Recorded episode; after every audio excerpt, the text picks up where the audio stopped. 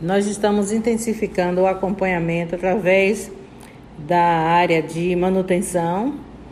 é, para as empresas, para a empresa especificamente que trata da questão da manutenção das escolas, pequenos reparos, adequação, revisão de telhado, de relação de rede elétrica, hidráulica, é, revestimento de parede, alteração de piso, é, também revisão das instalações sanitárias, de cozinha, de refeitório. É importante que esse trabalho seja intensificado nesse último mês, para que no início das aulas as demandas tenham sido concluídas. São várias unidades, no caso hoje da José Tavares, nós vimos o trabalho num nível de andamento bem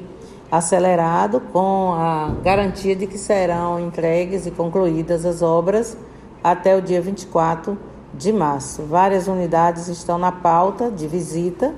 é, durante todos esses meses, exatamente para ver é, com a empresa, numa avaliação que vamos fazer na próxima semana, se o cronograma que foi definido e apresentado efetivamente foi concluído. Mas há demandas novas sendo apresentadas a cada semana, priorizando aquelas que têm o maior número de interferências a serem realizadas.